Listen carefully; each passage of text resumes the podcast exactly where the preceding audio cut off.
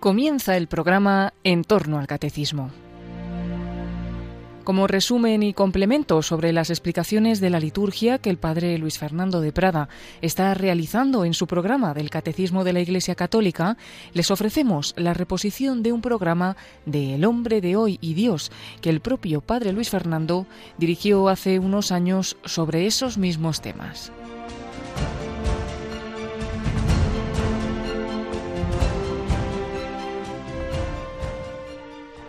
¿Para qué necesitamos recibir los sacramentos de la Iglesia? ¿No puedo relacionarme con Dios a mi manera? ¿Sin necesidad de pasar por los ritos de la Iglesia? Hoy, en El hombre de hoy y Dios, comenzamos a hablar de la liturgia y los sacramentos.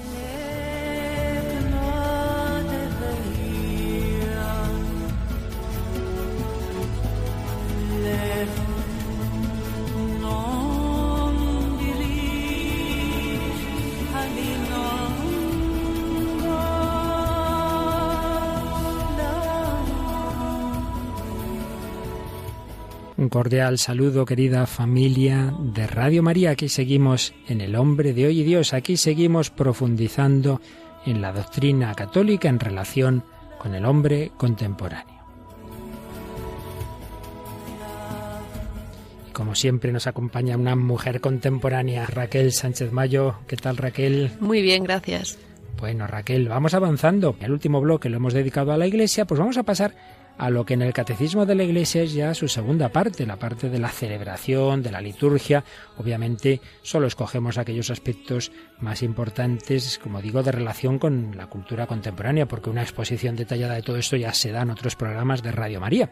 Aquí nosotros nos fijamos en las dimensiones más antropológicas, más de diálogo con el hombre contemporáneo. Bueno, pues seguimos, seguimos nuestra trayectoria por este programa que a nosotros mismos nos sorprende. La verdad es que cuando lo iniciamos yo no tenía muy claro lo que íbamos a hacer y en buena medida pues se debe, como siempre, al diálogo de unos con otros y con nuestros oyentes, pues por dónde vamos caminando. Estamos, como digo, vamos a entrar en una nueva etapa, muy en continuidad con la anterior. Si hablábamos de la Iglesia, ¿qué es lo principal que tenemos en la Iglesia? Pues los sacramentos. Pues vamos a entrar en esta nueva etapa a hablar de la liturgia, de los sacramentos de la Iglesia y el hombre contemporáneo.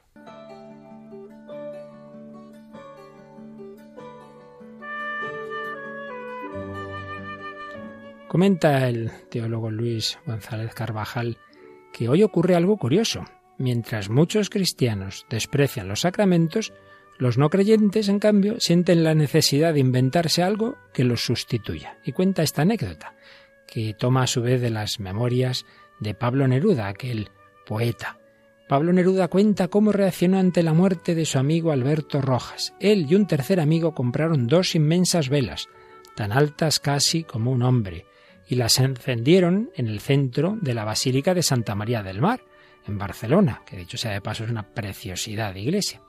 Después se sentaron en medio de la iglesia vacía junto a los dos velones y dos botellas de vino verde, que simbolizaban el torrencial alcoholismo del difunto.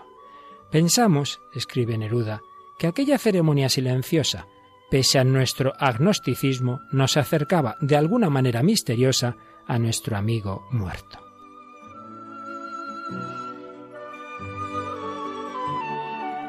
Es curioso, en efecto, cómo el hombre necesita estos ritos, necesita símbolos, y por eso sigue comentando González Carvajal que, como destaca la antropología actual, el hombre no es simplemente un animal racional, más bien debe ser pensado como animal simbólico.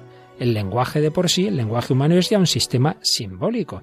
Y lo mismo podemos decir de infinitas acciones corporales, dar un beso, guiñar un ojo, apretar la mano, no son meros, meros actos físicos. ¿Quién sería capaz de traducir esos símbolos a ideas claras y distintas, usando la expresión de Descartes, sin, sin empobrecerlos? El hombre vive en todas las cosas un significado que supera a las cosas mismas. Y es que en cualquier cosa hay que distinguir la realidad en sí misma de su mensaje. Quizá como cosa sea irrelevante, pero su mensaje le da un valor inestimable. Y señala que podemos entender como sacramento, en un sentido amplio de la palabra, como el signo visible que hace presente una realidad invisible. Por ejemplo, Raquel, si una chica esbelta como tú recibe de repente un ramo de flores, no creo que diga, bueno, pues nada, será que un botánico por ahí quiere mostrarme qué bonitas son las flores. Probablemente imagines que algo más hay detrás, ¿verdad? Podría pasar eso, pero sería improbable.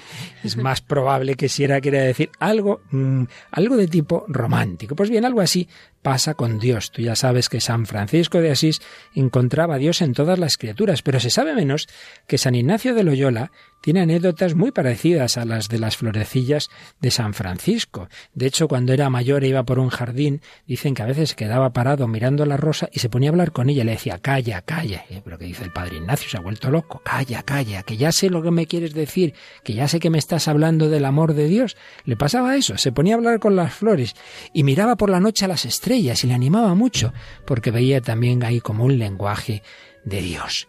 Los santos han sabido ver reflejo de Dios en todo. Y el gran padre de la Iglesia, San Ireneo, decía que las cosas no son intrascendentes, sino llenas de signos.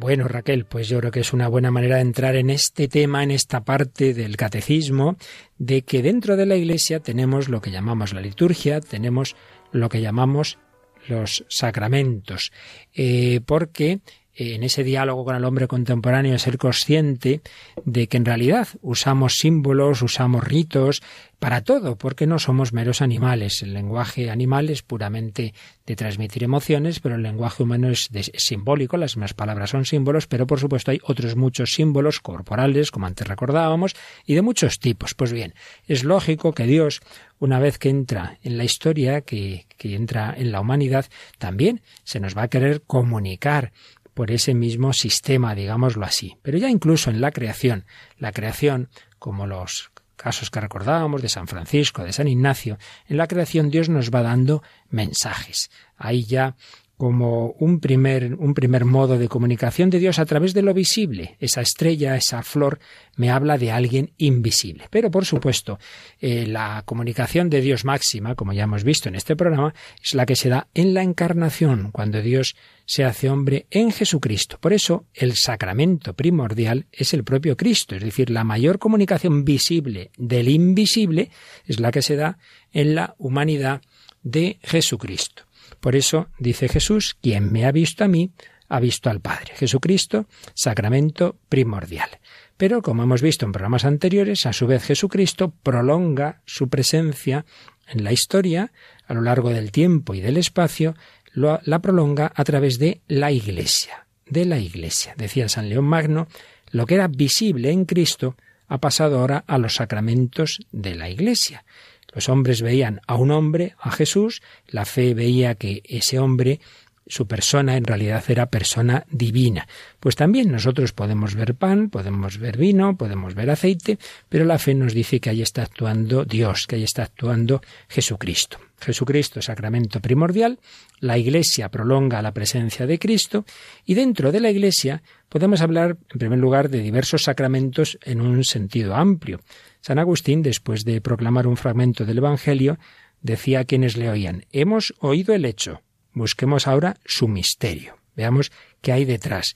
Y llegó a hablar este Santo Padre de más de 300 sacramentos en ese sentido amplio, la lectura de la Sagrada Escritura, la predicación de la palabra de Dios, el lavatorio de los pies, el cuidado de los pobres, pero poco a poco, como tantas otras cosas en la Iglesia, se fue eh, cayendo en la cuenta de que fundamentalmente había siete signos muy especiales, muy especiales, que tenían su origen en el propio Jesucristo y que ya por la Edad Media, en torno al siglo XII, luego el Concilio de León y ya posteriormente en el Concilio de Trento, se definió claramente que eran en efecto siete, siete los que tenían una densidad. La sacramentalidad general de la Iglesia se hacía especialmente densa en los siete sacramentos. Y mira, podemos eh, explicar este, estos pasos con las palabras del teólogo que hoy estamos citando, Luis González Carvajal, que nos hace ver cómo los sacramentos tienen que ver con la vida. Dios quiere salir al encuentro del hombre en sus experiencias fundamentales. El nacer, el bautismo, madurar, la confirmación, el compromiso del amor humano, el matrimonio, y la consagración al servicio de la comunidad cristiana, el orden sacerdotal.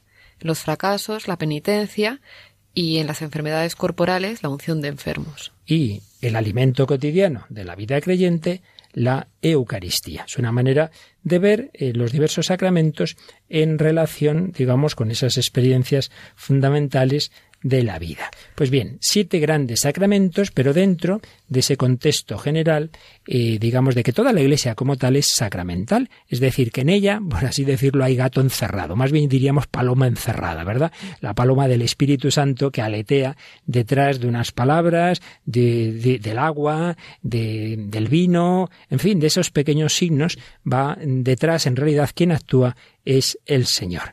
Vamos a usar, como ya hemos hecho en otra ocasión, eh, hoy no, no el catecismo, al menos no directamente, sino esta versión juvenil que es el Yucat. Vamos a ver lo que nos dice sobre todo esto. Vamos al número 174, que se hace esta pregunta, que tantos de nuestros contemporáneos se hacen, ¿verdad? ¿Por qué no es suficiente la fe en Jesucristo? ¿Por qué nos da Dios Además, los sacramentos. Cuantísimas personas, ¿verdad, Raquel? Pues dicen eso. No, no, sí, yo creo en Dios, pero no en la iglesia. Suelen decir no en los curas. Yo una, una vez en una homilía en un sitio dije, yo sé que muchos dicen eso. Yo tampoco creo en los curas. No soy tan tonto como para no, mm, digamos, como para creer en mí mismo, ¿no?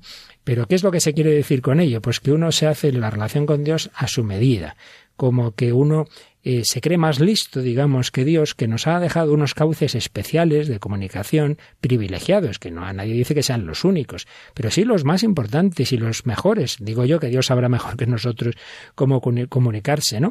Entonces, si Él nos ha dejado esos grandes cauces que son los sacramentos, pues no pretendamos que los míos, mis sistemas van a ser mejores que los que el mismo el Señor nos ha indicado. Pues esto es lo que muchas veces ocurre con el relativismo, con el individualismo, pues yo me relaciono con Dios a mi aire, y luego todavía más, más chusco, ¿verdad? Porque todavía uno dijera, yo no creo en nada de la iglesia, pues bueno, pero los que por un lado te dicen que no, pero luego algunos sacramentos sí y otros no. Pues sí, bautismo sí, la, la boda también, ¿verdad? Ya ir a misa no, y confesarme menos. Bueno, pero usted cree o no cree en la iglesia católica, pero solemos coger eso, lo que nos gusta, y esa espiritualidad de, supermercado. Pues vamos a ver cómo responde el Yucat a esa pregunta, ¿por qué no es suficiente la fe en Jesucristo? Debemos y podemos acceder a Dios con todos los sentidos, no sólo con el intelecto. Por eso se nos da a Dios en signos terrenos, especialmente en el pan y el vino, que son el cuerpo y la sangre de Cristo. Es decir, aquí hay una primera respuesta un poco en la línea de lo que antes recordábamos de que el ser humano no es pura intelectualidad. Tenemos una corporalidad a la cual le hacen falta también signos terrenos. No somos ideas claras y distintas, ¿verdad? En la línea cartesiana. Y sigue diciendo el Yucat, lo va aplicando después esto mismo a Jesús. Los hombres vieron a Jesús, lo escucharon, pudieron tocarlo y experimentaron la salvación y la sanación de cuerpo y alma. Los signos sensibles de los sacramentos llevan ese mismo sello de Dios, que quiere dirigirse al hombre en su totalidad y no sólo a su cabeza. Y no sólo a su cabeza.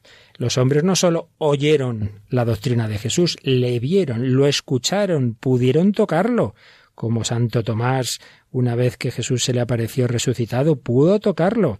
Pues algo así es lo que ocurre en los sacramentos, no simplemente estoy yo con mis ideas y mi oración con Dios. No, no, Jesús quiere tocarme. Podemos poner este, este ejemplo, ¿no?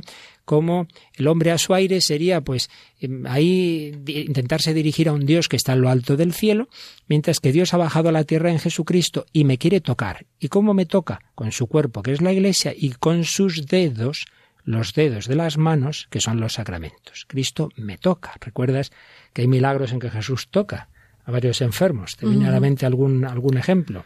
Ay, yo creo que la niña, ¿no? La niña a la que le coge de la mano. La niña eh, que estaba muerta, sí. la hija de Jairo, Jesús la coge de la mano. Y enfermos también. No sé si recuerdas varios enfermos. Algún leproso, creo que Al es, leproso ¿no? le toca. Que luego tiene problemas con eso. Sí, a, a un ciego que le, le, unta barro en los ojos, en los ¿recuerdas? Ojos. Uh -huh. A un sordo que también le toca los oídos, la sí. lengua, un sordo mudo. Con la saliva, además. Exactamente. Sea, Jesús eh, se acercaba mucho corporalmente, ¿no? Es, pues eso, cómo Dios nos quiere tocar, no simplemente darnos ideas, una espiritualidad así fría, abstracta, intelectual. También recuerdo a Juan, en la última cena, ¿no? Que se apoya en el pecho de Cristo, que eso también es una cosa, es una cercanía y una... Exactamente. Por eso decíamos antes Raquel, eso que es tan fácil de decir yo creo en Dios, pero no en la iglesia y tal, se está cargando todo, todo ese milagro que Dios ha hecho de acercamiento, esa intimidad, esa cercanía. Pues muy bien, usted cree en Dios y habla con Él ahí en distancia, pero ¿qué tiene eso que ver con apoyar la cabeza en el pecho de Cristo? Pues claro que uno puede, no faltaría más, eh, dirigirse a Dios eh, debajo de un árbol y, y tener una oración, pues nadie lo niega, pero no comparemos eso con recibir a Cristo en la Eucaristía, en la comunión. Pues nunca será lo mismo que yo me dirija a Dios como yo puedo, a que Dios hecho hombre, hecho carne, con su cuerpo y su sangre, entre en mi corazón. Algo así pasa, que ya hablaremos más en particular de esto en su momento, con el, arrepentimiento. Claro que todo hombre puede y debe arrepentirse de sus pecados y pedirle perdón a Dios en su corazón, por supuesto. Pero eso no es lo mismo que el oír una palabra física que te dice, y yo te absuelvo de tus pecados en el nombre del Padre y del Hijo y del Espíritu Santo. Supongo que cuando hagas picias te arrepentirás, pero supongo que te quedarás mucho más tranquila cuando oigas esa palabra, ¿verdad? Hombre, claro, ni punto de comparación. ni punto de comparación. Estamos hablando de los sacramentos, Raquel, pero vamos a ver cómo eh, expresa o cómo define o describe, como queramos decir, el yucat, lo que es un sacramento. Para empezar, nos dice que eso viene de una palabra latina, sacramento, ¿no? Que significa juramento de fidelidad. En la mayoría de los casos usado como traducción del griego, Mysterion, misterio. Es decir, que la palabra, la palabra original de lo que ahora llamamos sacramento, es una palabra griega que es mysterion. Pero cuando se tradujo al latín se puso sacramentum, palabra que a su vez, como nos has recordado, eh, se usaba para hablar de los juramentos de fidelidad. Y sigue explicando ya el Yucat lo que son los sacramentos. Los sacramentos son signos sagrados visibles de una realidad invisible, instituidos por Cristo en los que los cristianos pueden experimentar la presencia de Dios que sana, perdona, alimenta, fortalece y capacita para amar, puesto que en ellos actúa la gracia de Dios. La verdad es que el yoga tiene, cosas realmente preciosas. Qué manera tan, tan sintética de, de expresar lo que son los sacramentos, ¿eh? signos. Hemos dicho que el hombre usa muchos signos, por ejemplo, el ramo de flores, pues en este caso signos sagrados visibles, algo que tú ves, tú oyes, tú ves el pan, tú ves el vino, tú oyes al sacerdote, signos sagrados visibles de una realidad invisible. Yo veo eso y a quien no veo es a Cristo, que es el que me perdona, que es el que me bautiza. De una realidad invisible. ¿De dónde vienen? Instituidos por Cristo. Luego la Iglesia, en su vida sacramental, tiene lo que llamamos los sacramentales, bendiciones, eh, exorcismos, diversas otras acciones, pero especialmente estos siete sacramentos son los que nos consta que han sido instituidos por el mismo Jesucristo. Y en ellos, nos dice el Yucat, los cristianos pueden experimentar la presencia de Dios. Y nos va dando esos matices según el sacramento, ¿verdad? La presencia de Dios que sana, confesión, unción de enfermos, que perdona, eh, la confesión fundamentalmente, que alimenta, la Eucaristía, que fortalece, como la confirmación, que capacita para amar, el amor humano matrimonial o el amor en el sacramento del orden. En ellos actúa la gracia de Dios. La verdad es que en unas líneas nos ha resumido preciosamente el Yucat, este catecismo para jóvenes, lo que nos explica con más detalle el catecismo mayor. Pero antes de seguir, Raquel, siempre nos viene bien el, el ver cómo también la música nos habla de estas cosas y hacía tiempo que no nos traías tu querida lengua inglesa y esta vez ya sí que has vuelto a las andadas, pero te dejo porque es una canción muy bonita y que además hemos descubierto hoy que, la letra al menos era un himno cristiano, aunque luego le dio música a un famoso cantante inglés, creo que es, ¿no? Sí, es la canción se llama Morning Has Broken, algo así como ha amanecido y, y bueno, aunque la hizo conocida Cat Stevens, que es un cantante de folk inglés, en el año 72, 1972. La canción es un himno cristiano publicado por primera vez en el año 1931 y la letra es de un escritor inglés, Eleanor Fargeon, no sé si lo diré bien, y, bueno, sobre todo dice que lo utilizan para como para niños y tal, pero vamos, yo creo que es muy válida para cualquiera. Es un himno de alabanza, como por la creación y pues eso, como Dios renueva las cosas, ¿no? Renueva las la, la naturaleza de tal manera que, que pues, pues, esto pasa yo creo cuando uno no se siente cerca a Dios, ¿no? Que todo cambia, todo se hace nuevo y la mirada, la mirada, la mirada cambia, ¿no? Lo, ves todo con, con otra, con otra perspectiva, ¿no? Cuando tienes el amor de Dios dentro. Y es un poco lo que. Pues vamos a escuchar Morning Has Broken.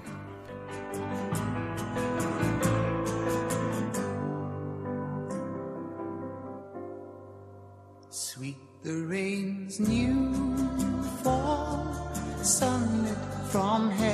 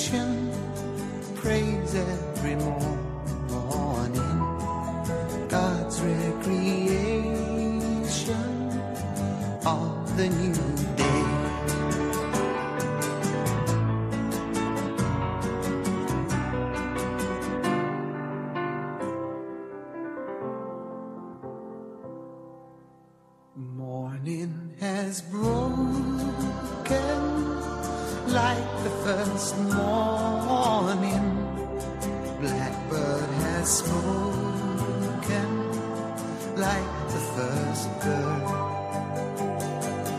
Praise for the singing, praise for the morning, praise for them springing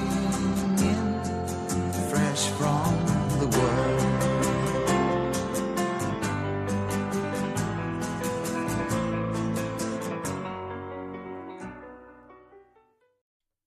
Están escuchando El hombre de hoy y Dios con el padre Luis Fernando de Prada, una reposición del año 2013.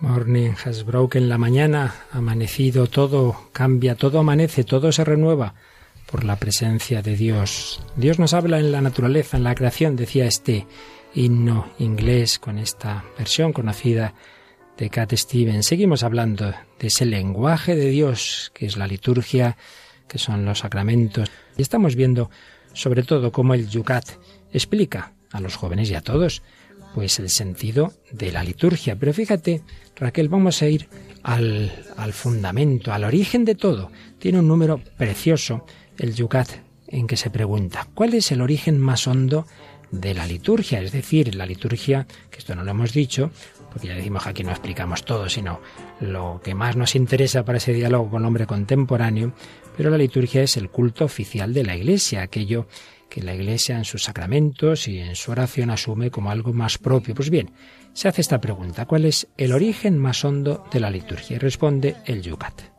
El origen más hondo de la liturgia es Dios, en quien existe una fiesta eterna y celestial del amor, la fiesta de la alegría del Padre, del Hijo y del Espíritu Santo. Puesto que Dios es amor, quiere hacernos partícipes de la celebración de su alegría y regalarnos su bendición. Bonito, ¿eh? El origen de la liturgia, cuando recibimos una bendición del Papa, por ejemplo, ¿verdad? Pues pensemos que todo eso es un pequeño reflejo de la alegría del Padre, del Hijo y del Espíritu Santo, que quiere hacernos partícipes de la celebración de su alegría y regalarnos su bendición. Y saca una consecuencia el Yucat. Nuestros actos de culto terrenos tienen que ser celebraciones llenas de belleza y energía, celebraciones del Padre que nos ha creado. Por eso los dones de la tierra tienen un papel tan importante. El pan, el vino, el aceite y la luz, el perfume del incienso, música divina y colores espléndidos. Celebraciones del Hijo, que nos ha salvado. Por eso nos alegramos de nuestra liberación. Respiramos hondamente escuchando la palabra. Nos fortalecemos al comer los dones eucarísticos. Celebraciones del Espíritu Santo que vive en nosotros. Por eso la riqueza desbordante de consuelo, conocimiento, valor y fuerza y bendición que brota de las asambleas sagradas. Realmente una preciosidad. Fíjate, y tú esto bien lo sabes y lo pones en práctica, que, que hay que hacer las celebraciones, pues eso, con, con, los diversos elementos. No, bueno, aquí de mala manera vamos a irnos a, a dar prisa en la misa. He oído contar a bastantes misioneros y obispos que en África, que son siempre tan expresivos y tal, les parece que una misa que dure menos de dos horas no es una cosa seria. ¿Qué, es eso que, que deprisa ha ido el sacerdote y que solo hasta hora y media? Pero hombre, que esto, esto no puede ser, ¿no? Porque las cosas se celebran como Dios manda, con mucho canto, con palmas, etcétera. Bueno, pues eso es un reflejo, ¿verdad? De ese, de ese amor de Dios. Ahora bien, eso no quiere decir que esto es un punto en, que, en el que nuestro Papa emérito Benedicto XVI insistió mucho. Esto no quiere decir que nosotros, digamos, construyamos la liturgia con nuestros actos. Nuestros actos, nuestra música, es un reflejo de, pero no es que hagamos que, digamos, el contenido de la liturgia depende de esa nuestras palmas. No, no, eso es como un reflejo de lo importante. Por eso, el 171 nos insiste, nos explica qué es lo esencial de toda liturgia. La liturgia es siempre en primer lugar comunión con Jesucristo. Toda celebración litúrgica, no solo la Eucaristía, es una fiesta de la Pascua en pequeño. Jesús celebra con nosotros el paso de la muerte a la vida y lo hace accesible para todos nosotros. Es decir, hay que tener muy, muy claro que el protagonista principal no, no, somos nosotros, unos con otros aquí organizamos esta fiesta, no, no, es Jesucristo. Y la fiesta ante todo es su victoria sobre la muerte, ¿verdad? La Pascua, como Jesús con su resurrección ha vencido, y eso está de fondo en todos los sacramentos. No somos nosotros los que hacemos la liturgia, es el propio Jesucristo. Eso es fundamental. También en el número 179 se nos viene también a responder a esto. ¿Quién celebra la liturgia? Es el mismo Cristo, el Señor, quien celebra en todas las, las liturgias terrenas la liturgia celestial, que abarca ángeles y hombres, a vivos y difuntos, pasado, presente y futuro, cielo y tierra. Los presbíteros y los fieles participan en la celebración litúrgica de Cristo de diferente manera. Esto es otra idea preciosa. No solo es que sea Jesucristo el, el celebrante, no nosotros, sino que además incorpora a la liturgia no solo a los que estamos en la tierra, sino a los del más allá, la liturgia celestial, los ángeles y los hombres, los santos. Pues siempre eso es muy bonito. Por eso fíjate que en el santo de la misa decimos con los ángeles y arcángeles y todos los coros celestiales. A veces a mí me ha pasado con relativa frecuencia celebrar la misa solo. Pues sé que nunca estoy solo. Sé que estoy con los ángeles, con los santos y que, y que todos se unen en esa gran celebración. Qué maravilla. Es la fe católica que nos abre esas puertas de la Trinidad, que nos abre las puertas del cielo, que nos une a la Iglesia universal. Traemos una película hoy, Raquel, que es de un ambiente no católico, pero estamos en este paso de este programa todavía, en el que nos estamos fijando cómo todo hombre, toda religión, eh, tiene ese deseo de acercarse a Dios, tiene ese deseo de tocar a Dios. Y esto aparece en una película de que es muy bonita, la verdad, muy bonita, pero de la religiosidad musulmana, pero que coincide con nosotros en el deseo que vamos a escuchar ahora, en el deseo de acercarse a Dios. Otra cosa es que, claro, eh, la respuesta por parte del Islam no es ni de lejos esa cercanía de la que antes hablábamos de Jesucristo que nos toca, pero sí que vamos a ver el deseo en una escena, pero bueno, introdúcenos primero de qué película estamos hablando. Hablamos de la película El color del paraíso. Es una película iraní dirigida por Majid Majidi del año 1999 y nos habla la historia de un chico ciego que estudia en un instituto en Teherán y cuando llega las vacaciones pues se va con su padre a su pueblo natal, con sus hermanas y su abuela. Eh, Mohamed es un niño muy sensible y bueno que se encuentra en pleno desarrollo de la lectura, del uso del tacto, es un gran amante de la, naturaleza y a pesar de ser una persona adorable, su padre se siente avergonzado de él y quiere alejarlo de la familia, ya que es un ciego de nacimiento y para él es una complicación y un estorbo en la búsqueda de una mujer. Así es. Pues bien, vamos a escuchar una escena muy importante en la película en la que eh, le dejan en una escuela en la que hay un profesor que además es muy impresionante la escena porque al principio no se ve claramente quién es este profesor. Luego diré cuál es el truco que tiene la escena, pero escuchamos a Mohamed en un momento en que el pobrecito mío está llorando. ¿Qué te pasa? ¿Estás llorando? Los hombres no lloran. ¿Ya echas de menos a tu familia? No. ¿Entonces qué? Nadie.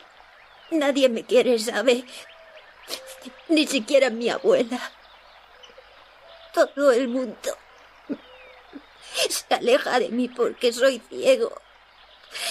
Si pudiera ver, podría ir a la escuela del pueblo con los otros niños, pero como no veo, Tengo que ir a la escuela para niños ciegos en el otro lado del mundo. Nuestro profesor nos dijo que Dios ama a los ciegos porque no pueden ver. Yo le dije que si fuera así, no nos habría hecho ciegos para que pudiéramos verlo a él. Él me contestó, Dios no es visible, está en todas partes. Puedes sentirlo cerca. Lo ves a través de la punta de los dedos. Ahora tiendo la mano por todas partes, buscando a Dios hasta que pueda tocarlo y contarle todos los secretos de mi corazón. Quiero tocar a Dios. ¿Te ha gustado, Raquel? Ay, a mí que me da ganas de llorar. Ya te veo, ya te veo los ojos, hija, ya te los veo. Pues si la vieras entera, la verdad es que es, es emocionante ¿eh? la película. Y insisto, de, desde la perspectiva musulmana, pero evidentemente con muchísimos valores, ¿no? Pero fíjate qué bonito, este, este niño ciego quiere tocar a Dios. Como él está acostumbrado a que no puede ver, todo es por el tacto. Y dice, ¿y cómo se toca a Dios? Claro, este no, este, como no es cristiano, no sabe la encarnación, no sabe que puede tocar, que puede tocar a Cristo, ¿verdad? En los sacramentos, en las imágenes que le representan. El truquito que digo que tiene esta escena, bueno, no sé si decirlo porque luego el que la vea, pero en fin, vale, tampoco es que es gran cosa, es que uno ve al profesor que le está escuchando y que después de escucharle se levanta y empieza a caminar con un bastón de ciego. El profesor que le escucha es también ciego. Ay, qué pena. Entonces está sintiéndose identificado pues con lo que está diciendo Mohamed. Necesitamos acercarnos a Dios. Todo hombre tiene ese deseo de, de esa cercanía de Dios, de recibir los, de, a través de los sacramentos el toque de Dios. De todas maneras, lo que me parece muy bonito, ¿no? Es que muchas veces, pues nuestras incapacidades, ¿no? O sea, en, eh, en el niño, pues el que no pueda ver, ¿no? Pues le desarrolle toda esa sensibilidad y muchas veces en nosotros, ¿no? Pues nuestras, pues, pues nuestras limitaciones, las que sean, ¿no? O sea, no todas las limitaciones son sensibles, sino a veces tenemos limitaciones más importantes, yo creo, que la vista o que Sin el duda. oído, que tal. Y, y bueno, pues Dios se manifiesta de una manera maravillosa, ¿no? Y que no siempre sabemos verlo, pues como este niño, ¿no? Estaba desarrollando un- una sensibilidad impresionante y maravillosa y sin darse cuenta, ¿no? Sin duda, eso me recuerda algo que una vez que hice un, un programa sobre la discapacidad, mirando cositas de- del magisterio de la Iglesia, encontré una frase preciosa de Juan Pablo II. Una vez hablando a un grupo de discapacitados, decía, bueno, en realidad todos somos discapacitados. Y unos lo pueden ser físicamente, de vista, de no sé qué, y otros, por ejemplo, de poca sensibilidad, de poca atención. Y claro, puede haber peores discapacidades emocionales, etcétera, que la discapacidad física o intelectual. ¿Cuántas Sí. veces es así? Yo he conocido a gente que, que ha pasado épocas muy malas en las que ellos decían, dices que siento como si no tuviera sentimientos y eso es un gran sufrimiento, ¿no? El sentir poca capacidad para amar, poca capacidad para... Y, y la verdad es que lo piensas y yo es que mi padre es sordo, entonces pues yo le veo y es un hombre muy feliz. No veo que le falte nada y, veía a estas personas que me decían que pues que sentían pues bueno, lo, llevaban a la oración también y delante de Dios, pero que sentían un dolor muy grande a veces por una incapacidad para amar y, y el sufrimiento que eso conlleva, mucho más que, que una sordera o una ceguera, sin duda, vamos, yo creo. Claro que sí. Pues bien, Dios que sabe esto y que quiere que le captemos con todos nuestros sentidos, con todo nuestro ser, nos ha dado diversas formas de comunicación que incluyen lo corporal, que incluyen los sacramentos. Quien persigue la fe, quien persigue la Iglesia, pues evidentemente siempre va a intentar que no haya esos sacramentos, va a intentar que no haya sacerdotes, va a intentar que no se pueda eh, administrar los sacramentos y que, bueno, la fe, la religión se quede en algo muy del alma, muy del corazón, muy dentro, que algo es algo, evidentemente, pero indudablemente también, pues está quitando una dimensión muy importante. Y esto es lo que ha ocurrido en el testimonio que hoy nos traes de un país que estuvo sometido a una terrible persecución religiosa. Bueno, cuéntanos qué, qué testimonio nos traes para este programa. Bueno, pues es un, es un testimonio de una familia albana que, que durante... El país de la Madre Teresa, ¿no? Era sí, Albania. es verdad, es verdad, sí, sí. Bueno, pues mi- durante el comunismo, ¿no? Pues abrazaron el, el catolicismo. Ahora ya viven en, en Estados Unidos y esta última Pascua, pues, eh, se pues recibieron los sacramentos y bueno, contaron su, su experiencia, ¿no? Eh, son un matrimonio y ella dice que recuerda cuando era niña, ¿Cómo se llaman? eh, Lule y Notke. Nombres. Creo, espero. No sabemos cómo se Sí, pronuncia. o sea, nos está escuchando algún albanés, que nos que nos perdone. Bueno, pues Lule cuenta que siendo niña su madre la llevó en medio de la noche para que un sacerdote pudiera bautizarla. Y dice, cuenta ella, mi madre me dijo que teníamos que ir por la noche al lugar donde la iglesia solía estar. El sacerdote se acercó y me bautizó. Dice, de igual manera pasó con mi marido, tenía que hacerse de noche y en secreto.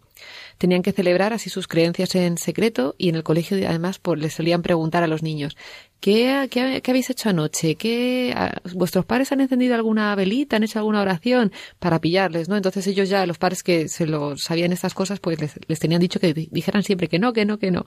Dice que luego ella ya lo entendería, ¿no? Según fuera, fuera mayor el, el, el, marido de, este matrimonio, pues eh, se fue a, Italia para poder conseguir salir de este régimen comunista y así viajar a, Estados Unidos. Y bueno, ya en Estados Unidos la pareja educó a sus hijos en la fe, a pesar de que ellos mismos nunca habían sido confirmados o recibido la primera comunión. Dice, nuestra decisión de pedir estos sacramentos fue fácil, porque sabíamos que eran desde, sabíamos lo que eran desde hace mucho tiempo. Mientras crecía, no tuvimos la oportunidad de hacerlo, porque el gobierno comunista abolió el catolicismo y mataron a todo aquel que lo practicara, sacerdotes y religiosas asesinados, iglesias destruidas, a cualquier persona que se interpusiera en su camino, lo ejecutaban. Entonces dicen que uno de sus sueños siempre fue recibir todos los sacramentos de la iniciación. Y así esta pasada Pascua, pues el Señor les regaló esto, ¿no? Que tanto había ansiado. Y decían, es una sensación maravillosa poder decir abiertamente lo que somos. Y es absolutamente maravillosa que seamos capaces de recibir estos sacramentos. Más vale tarde que nunca, ¿verdad? Dice Lule, la mujer. también nos tiene que hacer pensar que cuando en países como ocurrió en Albania y ocurre ahora en otros, eh, es tan difícil la práctica sacramental que uno se arriesga a, a, morir incluso, ¿verdad? En la persecución.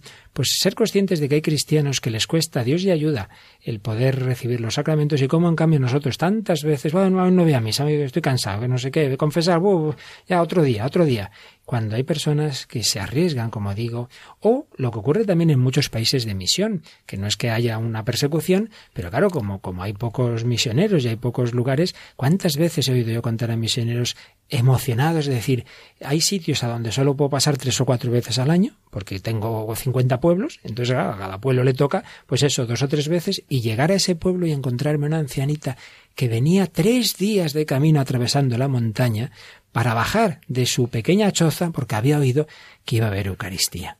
Estos ejemplos impresionantes que hay en tantos países de misión, que aquí tenemos tropecientas iglesias alrededor y nunca nos va bien la, la misa. Encima me quejo, oiga padre, tienen que poner más misas, por Dios.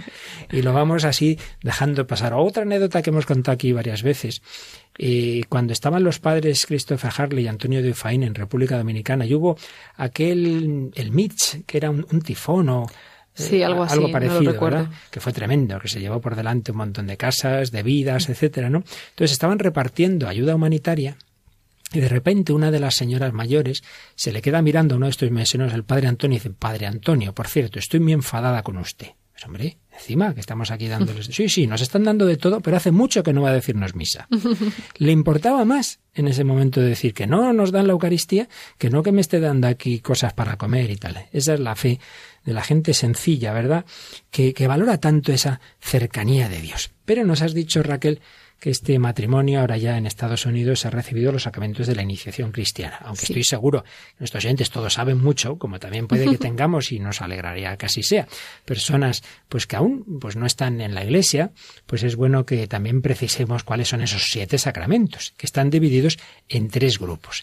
El primer grupo son precisamente los de la iniciación cristiana cómo uno se va introduciendo en la Iglesia. Esos tres sacramentos de la iniciación, te lo sabrás, digo yo.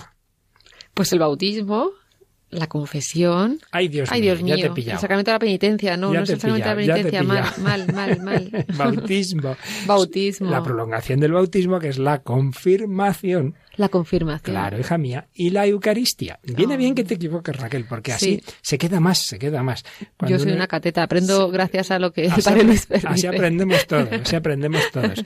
Eh, Yo las cosas que más recuerdo de mi vida es cuando he hecho el indio y me he equivocado, he hecho el ridículo y digo, ya no se te olvida nunca. Esto no se o sea, que olvida. ha enterado toda España que no te sabe los sacramentos de iniciación a estas alturas de tu Qué vida. Bueno, vergüenza. pues fíjate, son tres, iniciación, luego un bloque de curación, y ahí sí que entra la penitencia o que solemos decir confesión y unción de enfermos. Y luego otro tercer bloque de sacramentos al servicio de la comunidad, sacramentos de la- digamos de madurez, que son el, el matrimonio y el orden sacerdotal, ¿vale? Tres bloques. Primero iniciación, segundo curación, tercero servicio de la comunidad. Pues bien, los de iniciación también hay que, hay que saber una cosa. Cuando he dicho bautismo, confirmación, Eucaristía, esto supongo que ya lo explicaremos algún día un poquito con más calma, pues hay que saber que normalmente se hacía así, primero bautismo, a veces la confirmación unido al bautismo, y así se sigue haciendo en el mundo oriental, y si no, por lo menos, digamos, pues a los cuatro o cinco años, o a los seis años, o a los siete años se recibía la confirmación, y después la Eucaristía, la primera comunión. Ese es el orden histórico y el orden teológico y lógico, porque la confirmación viene a ser como la plenitud del bautismo, es como rematar el bautismo. Por eso se pueden dar los dos unidos. De hecho, en un bebé en peligro de muerte se le dan los dos. Yo bauticé a una niña, un bebecita, en un accidente de coche que se estaba muriendo, la bauticé y la di la, la confirmación, porque en esos casos todo sacerdote puede, mejor dicho, la bautizó un compañero mío que entonces era diácono y la bauticé y la confirmé yo. En esos casos das los dos sacramentos, ¿no? Bautismo y confirmación. Es de iniciaciones de irte introduciendo en la iglesia. Y la Eucaristía, en cuanto primera comunión, pues es también iniciación. Luego la Eucaristía es además el culmen de los sacramentos, es la plenitud, el más importante. Pero tiene esa dimensión de que uno ya está plenamente integrado en la Iglesia cuando puede comulgar. Y normalmente debería por supuesto, bautizado siempre antes, si no, no puedes comulgar, pero incluso lo más lógico sería la confirmación. Lo que pasa es que luego, por razones que ahora no vamos a explicar, históricamente se fue dilatando la confirmación, se fue retrasando y hoy día la tenemos normalmente después de la primera comunión. Bueno, también tiene su sentido, pero que sepamos que en cualquier caso son los sacramentos de iniciación. ¿De acuerdo? Así mi, mi madre cuenta que lo hizo así también, contra ¿También? pequeñita. Sí, ¿Así? sí. Bueno, ¿y son necesarios los sacramentos? Vamos a ver lo que nos dice el número 173, 173 del Yucat sobre la necesidad de los sacramentos. Necesitamos los sacramentos para transformar nuestra pequeña vida humana y por medio de Jesús llegar a ser como Jesús, hijos de Dios en libertad y esplendor. ¿Y qué más explica a continuación el, el Yucat? En el bautismo, los hijos perdidos de los hombres se convierten en hijos protegidos de Dios. Mediante la confirmación, los débiles se convierten en fuertes. Mediante la confesión, los culpables se convierten en reconciliados. Mediante la Eucaristía, los hambrientos se convierten en pan para otros. Mediante el matrimonio y mediante el orden sacerdotal, los individualistas se convierten en servidores del amor. Mediante la unción de los enfermos, los desesperados se convierten en hombres con confianza. El sacramento de todos los sacramentos es Cristo mismo. En él podemos dejar la perdición del egoísmo y entramos en la verdadera vida que no cesa nunca. La verdad es que es otro número realmente espectacular, maravilloso, ¿eh? maravilloso. maravilloso. ¿Cómo ha ido eh, describiendo el efecto propio de cada sacramento desde una perspectiva, digamos, como muy existencial? ¿eh? En el bautismo, los hijos perdidos se convierten en hijos protegidos de Dios. En la confirmación los débiles se convierten en fuertes. Mediante la confesión los culpables en reconciliados. Mediante la Eucaristía los hambrientos se convierten, fíjate lo que dice, en pan para otros. Jesús me da la fuerza para yo, a su vez, amar al prójimo, ¿verdad? Y luego, mediante el matrimonio y el orden sacerdotal, los individualistas se convierten en servidores del amor. Y mediante la unción de enfermos, los desesperados, cuántas veces persona que está enferma, desesperada, recibe la unción y se queda con mucha paz, se queda con confianza en Dios. Son los efectos eh, de estos sacramentos. Eso no quiere decir que si una persona pues no puede, por una circunstancia o por otra, recibir los sacramentos, Dios no tenga otros caminos para dar la gracia. De hecho, fíjate que en los Hechos de los Apóstoles, el capítulo 10, 47, se nos cuenta el caso del centurión Cornelio, que había recibido como una efusión del Espíritu Santo, que San Pedro fue testigo de ella, y entonces dice, cuando le dicen que por qué los ha bautizado y tal, dice, ¿acaso se puede negar el agua del bautismo a estos que han recibido el Espíritu Santo igual que nosotros? Es decir, que primero tuvieron una comunicación del Espíritu Santo, entonces San Pedro dice, hombre, pues entonces le puedo bautizar. Entonces, ¿Dios puede actuar antes y al margen del sacramento? No faltaría más, Dios actúa como le parece. Pero el camino ordinario es el sacramento. Dios le hizo ver a San Pedro que, en efecto, que también el, Dios quería que fueran hijos de Dios, les ilumina con el Espíritu Santo, pero una nueva comunicación del Espíritu Santo se iba a dar a través del bautismo. O tenemos el caso del propio San Pablo. Tú recuerdas que San Pablo tiene una experiencia de Cristo en el camino de Damasco, pero ¿qué le dice el Señor? ¿A dónde tiene que ir? ¿Te acuerdas? Cuando le dice, vete a Damasco y allí ya se te dirá lo que tienes que hacer y aparece un buen señor. a ver, a ver, a quién... Aparece Ananías, si no recuerdo mal. Se asusta además, ¿no? Se asusta, dice que tengo que ir a ver a Pablo, pero si viene a matar a los cristianos. Dice, no, no, tú vete a verle. Y entonces le bautiza. Entonces es curioso que Cristo, que le había convertido, por así decir, en línea directa, sin embargo dice, sí, sí, línea directa, pero a la iglesia, ¿eh? ahora que te bauticen. Es decir, que Dios no se limita, no, no se queda cerrado, digamos, sus posibilidades de actuación a los sacramentos, pero Él quiere que sobre todo sea a través de esos sacramentos que Él mismo ha dejado. Y nos lo explica también este teólogo hoy estamos recordando, González Carvajal, que claro que Dios puede actuar sin los sacramentos, pero el hecho de que la gracia también pueda obtenerse sin ellos no se deduce de esto que sean superfluos. Sin iglesia y sin sacramentos, Dios actuaría de incógnito.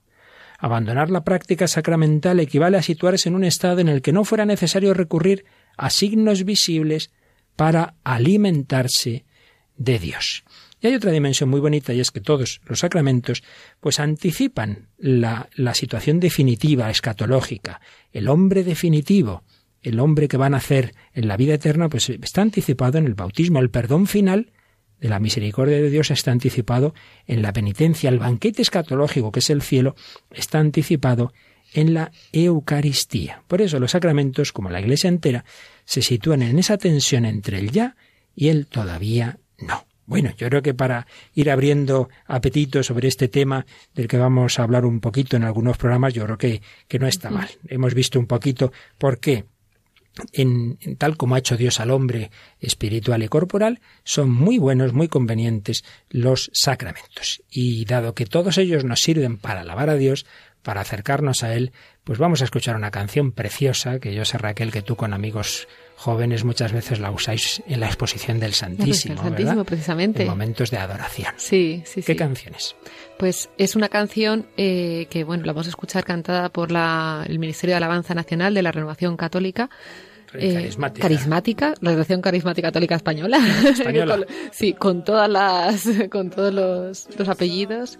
Y realmente eh, creo que se llama Luz del mundo, porque es que no sé si el título es el principio o, el o el estribillo, vengo a adorarte, pero bueno, aquí está la canción. está vamos a escucharla, que es lo importante, que nos sirva para alabar a Dios. Vengo a adorarte, vengo a postrarme, vengo a decir que eres mi Dios. Solo tú eres digno, eres adorable, tan maravilloso para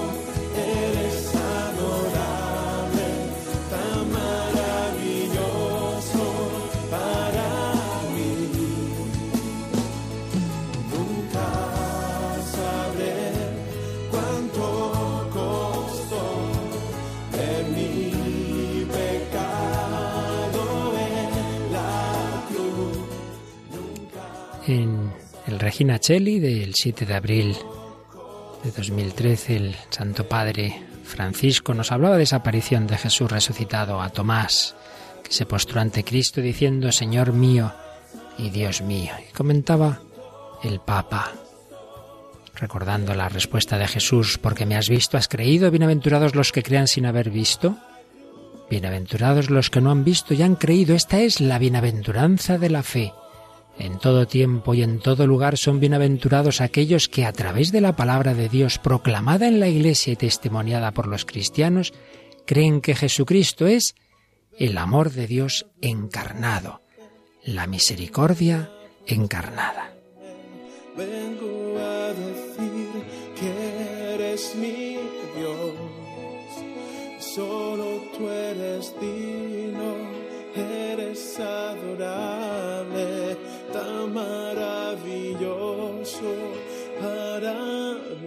Y seguía diciendo el Papa, a los apóstoles Jesús dio el Espíritu Santo para que pudieran difundir en el mundo el perdón de los pecados ese perdón que sólo Dios puede dar y que costó la sangre del Hijo. La Iglesia ha sido enviada por Cristo resucitado a transmitir a los hombres la remisión de los pecados y así hacer crecer el reino del amor, sembrar la paz en los corazones, a fin de que se afirme también en las relaciones, en las sociedades, en las instituciones. Y el Espíritu de Cristo resucitado expulsa el temor del corazón de los apóstoles y les impulsa a salir del cenáculo para llevar el Evangelio. También nosotros confiemos siempre en la misericordia del Señor. Él siempre nos espera, nos ama, nos ha perdonado con su sangre y nos perdona cada vez que acudimos a Él a pedir el perdón. Vengo a decir que eres mi Dios, solo tú eres digno, eres adorable tan maravilloso para mí. Rey y Señor,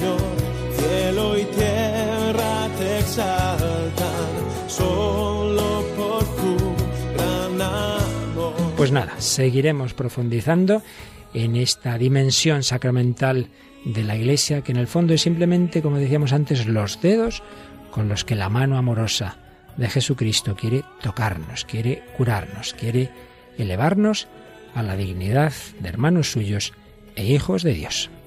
Pues muchas gracias a todos, a Raquel Sánchez Mayo, a Rocío García en el control y a todos vosotros, queridos amigos, que compartís con nosotros la búsqueda de Dios por parte del hombre de hoy.